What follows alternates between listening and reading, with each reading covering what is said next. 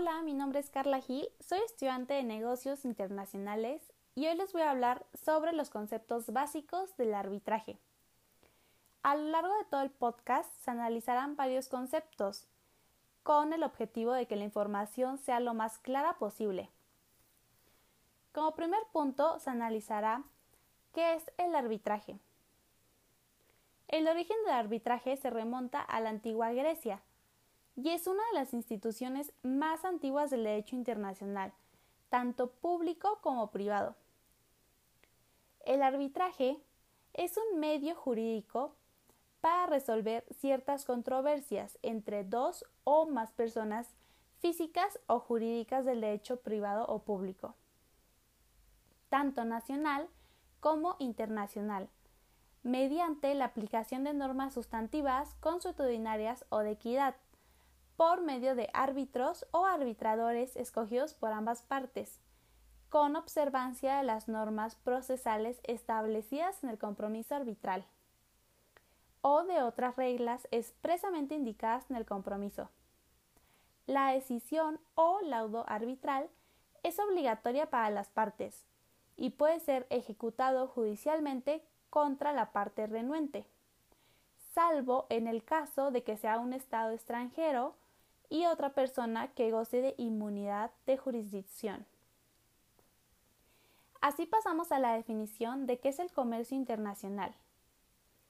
El comercio internacional hace referencia a todas las actividades comerciales que tienen que ver con la transferencia de bienes, recursos, ideas, tecnologías y servicios a través de los distintos países y sus mercados se realiza utilizando divisas y está sujeto a regulaciones adicionales que establecen los participantes en las importaciones y exportaciones, así como los gobiernos de sus países de origen.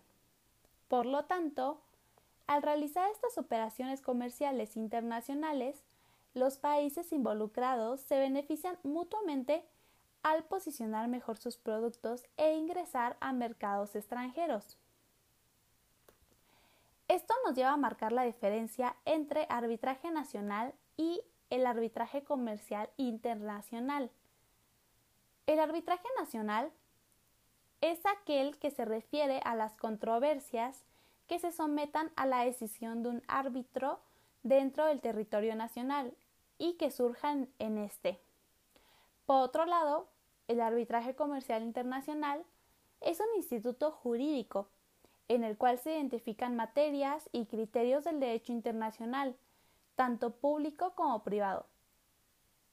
El arbitraje comercial internacional se rige por normas sustantivas, adjetivas y puramente administrativas, que abarcan las más variadas fuentes, tales como convenciones, la costumbre, reglas doctrinarias para la solución de conflictos de leyes, precedentes judiciales y arbitrales. Los principios generales del derecho, las normas del derecho interno y la equidad. Por sus modalidades, el arbitraje comercial internacional puede clasificarse en facultativo y obligatorio. El facultativo es aquel que se lleva a cabo con base en un acuerdo posterior al surgimiento de la controversia y el obligatorio es aquel que se establece mediante la obligación de las partes al acudir al arbitraje en caso de surgir una controversia, lo cual puede ser establecido por una cláusula arbitral o mediante un tratado general de arbitraje. También puede clasificarse en arbitraje ad hoc y arbitraje institucional, según las normas y el procedimiento arbitral que se establezca para cada paso concreto, o que las partes elijan las reglas y el procedimiento previamente adoptados por la institución arbitral, indicada en el compromiso o en la cláusula arbitral, para regular el arbitraje. Pero entonces, ¿para qué nos sirve el arbitraje comercial internacional? Bueno, pues el arbitraje comercial internacional se aplica a la solución de controversias presentes o futuras entre dos o más partes, sean ellas estados soberanos, sus divisiones políticas, entidades paraestatales, empresas públicas o mixtas, personas naturales o jurídicas de derecho privado, organismos internacionales formados por los gobiernos u organizaciones no gubernamentales.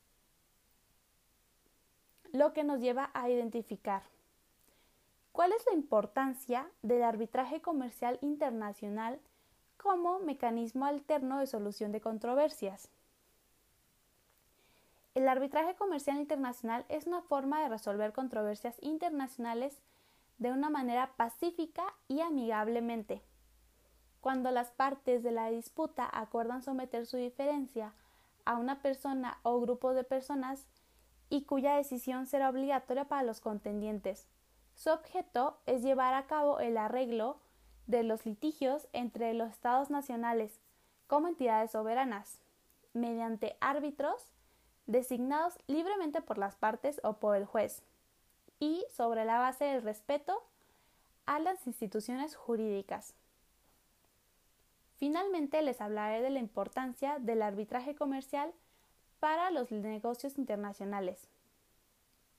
Actualmente nos encontramos inmersos dentro de una economía y un ámbito de negocio cada vez más global, donde la presencia en los mercados extranjeros y la relación con clientes de otros países al nuestro es cada vez más habitual. Por lo tanto, ¿Se imaginan que hubiera una controversia fruto de esa relación? Bueno, pues ante esta situación es importante conocer que no existe una alternativa jurisdiccional de ámbito internacional que pueda resultar aceptable para cada una de las partes de dicha relación, ya que, por un lado, no nos sentiremos cómodos si tenemos que litigar en el país de nuestra contraria, posiblemente en un idioma que no dominemos, sujetos a una legislación y proceso que tampoco conozcamos. Y lo más importante de todo, que finalmente seamos capaces de ejecutar dicha sentencia de una manera rápida. Y por otro lado, tampoco nos sentiríamos satisfechos si esa disputa se resolviera en un tribunal de justicia de un tercer país independiente. Precisamente para dar respuesta y solución a esta situación, contamos con la figura del arbitraje internacional, definiéndola brevemente como un método de resolución de conflictos en el ámbito internacional alternativo a la administración de justicia, por el cual las partes involucradas en una relación de negocio acuerdan libremente someter la resolución de una disputa surgida en virtud de dicha relación a una o varias personas imparciales, denominadas árbitros, autorizándolas para que dicten sobre la misma una decisión definitiva y obligatoria para las partes. A esta decisión se le conoce como laudo arbitral y que, al igual que una sentencia, se puede ejecutar forzosamente. Las ventajas que presenta el arbitraje son la neutralidad, la especialización, la rapidez, la confidencialidad la flexibilidad y la ejecutibilidad. Bueno, con esto me despido. Muchísimas gracias por su atención. Yo soy Carla Gil y les mando un saludo.